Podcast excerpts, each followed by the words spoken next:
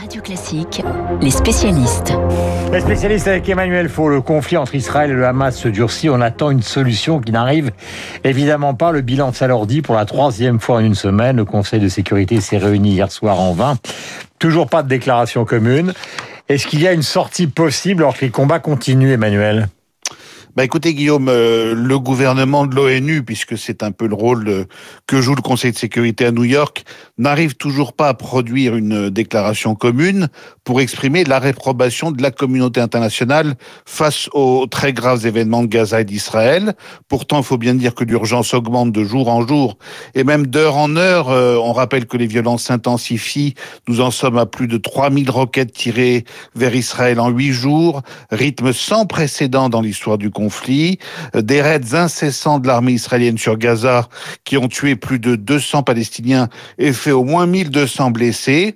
Eh bien, malgré ce drame, les 15 représentants des pays du Conseil de sécurité se sont quittés cette nuit une nouvelle fois sans le moindre accord.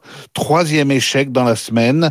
Trois heures et demie de réunion qui ont confirmé la stratégie du silence des États-Unis, puisque en fait c'est la diplomatie américaine qui bloque tout communiqué commun. Blocage qui est jugé incompréhensible par plusieurs pays membres du Conseil, comme euh, la Chine, qui dénonce l'obstruction de Washington et qui estime qu'un appel au cessez-le-feu des deux parties permettrait au moins de prendre date. Cet appel, c'est donc Antonio Gutiérrez qui l'a lancé en visioconférence en ouvrant la séance. Le secrétaire général de l'ONU a parlé d'un carnage, d'un cycle insensé d'effusion de sang, de terreur et de destruction qui doit cesser immédiatement. Le problème, c'est qu'il n'a pas le pouvoir d'aller beaucoup plus loin. Entend dire que certains pays, par exemple comme l'Égypte, pourraient jouer un rôle de médiateur.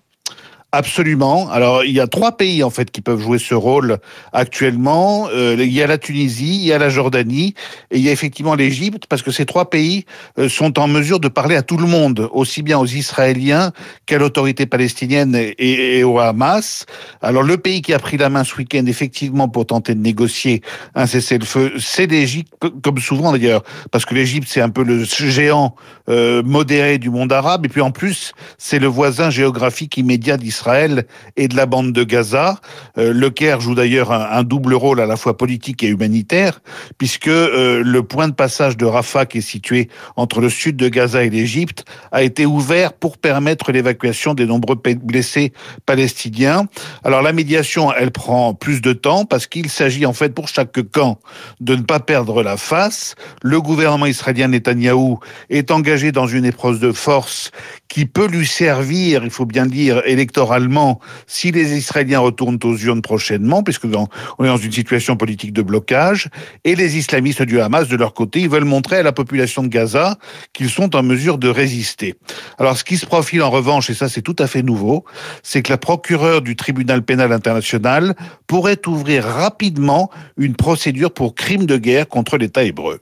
Merci Emmanuel. Nous avons rendez-vous avec le journal imprévisible de Renaud Blanc immédiatement et Dimitri Pavlenko. Depuis la semaine dernière, Dimitri, mhm.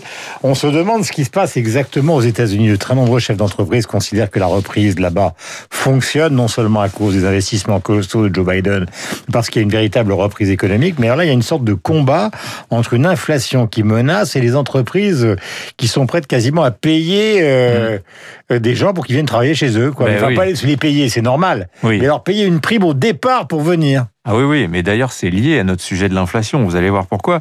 Donc, effectivement, vous avez des, des boîtes comme euh, McDonald's, Amazon, Chipotle. Alors, nous, on connaît pas Chipotle, mais là-bas, c'est très. Euh, c'est de la cuisine mexicaine. C'est ça.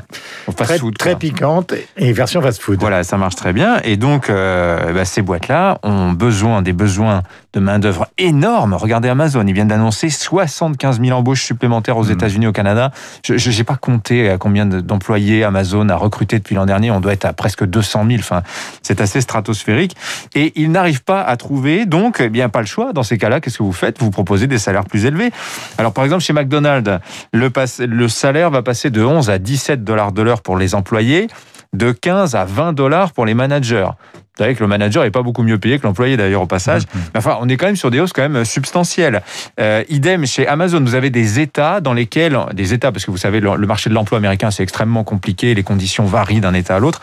Euh, L'État vous verse une prime de 1200 dollars si vous acceptez un poste. Hmm. Pourquoi on en arrive à cette situation étonnante? Ben, Parce que les Américains ont découvert ce que c'était le welfare state, hein, l'État-providence, c'est-à-dire l'État qui paye les gens quand ils sont au chômage. Évidemment, les conditions de la crise en fait que vous avez eu aux États-Unis, vous avez jusqu'à 30, 40 millions de personnes qui ont perdu leur, leur poste du jour au lendemain il fallait bien que ces gens puissent continuer euh, à vivre. Et donc l'État fédéral rallonge euh, les aides qui sont accordées au niveau des États. Les écarts sont extrêmement importants. Hein. Vous avez des États, Mississippi, c'est 200 dollars par semaine d'aide au, chômage, mhm. c'est un dérisoire.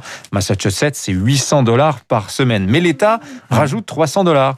Et donc on en est là où il y a des Américains qui se disent aujourd'hui, franchement, à de tels niveaux d'indemnisation, pourquoi je retournerai bosser? Pourquoi je ne ferai pas du spiel hein, sur mhm. mon application Robinhood à gagner de l'argent en achetant des, actions GameStop. Enfin, je caricature, mais c'est un petit peu ça l'idée. On dirait un peu Renault Blanc chez lui. Voilà, c'est ça, exactement. Euh, ben non, mais Renault, peut-être qu'il joue aux jeux vidéo, mais il gagne pas, alors qu'aux États-Unis, il gagne pas d'argent. Aux États-Unis, en jouant, on gagne, on gagne des sous. Mais pour les entreprises, par exemple, et pour le commerce extérieur français, bon, on sait que la Chine s'est repartie. Est-ce que ça veut dire que les États-Unis s'est reparti? Alors, ben voilà, le problème, il est que les chiffres de l'emploi sont décevants. Ils pensaient, les Américains, créer un million d'emplois le mois dernier. Ils n'en ont créé que 266 000. Mhm. Parce que peut-être, effectivement, c'est ce que disent les républicains, il n'y a pas d'incitation réelle à retourner à travailler hein, pour beaucoup d'Américains.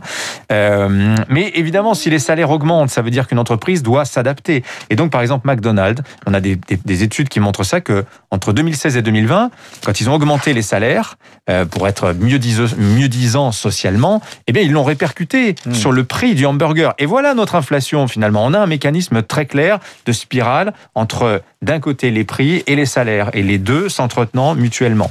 Donc là, il y a un vrai sujet quand même pour la reprise de l'économie américaine. La reprise, qu'on peut dire en deux mots, c'est que elle est moins vigoureuse peut-être que ce que ce qu'espérait Joe Biden. Il y a tout un, un débat très houleux là-bas sur le thème est-ce que le plan Biden n'est pas trop fort et n'est pas trop grand euh, au, vu de, au vu de la situation euh, économique? Euh, ça, on peut dire que dans les mois prochains, on, on aura la réponse, mais c'est peut-être encore un petit peu tôt pour le dire. Voilà, débattons sur l'antenne de Radio Classique de cette affaire depuis une semaine, c'est important, la reprise aux États-Unis. Nous avons rendez-vous avec Renaud Blanc. Merci Dimitri. On se retrouve avec bonheur demain. 7h47, vous êtes sur antenne de Radio Classique. il n'est pas impossible que vous ayez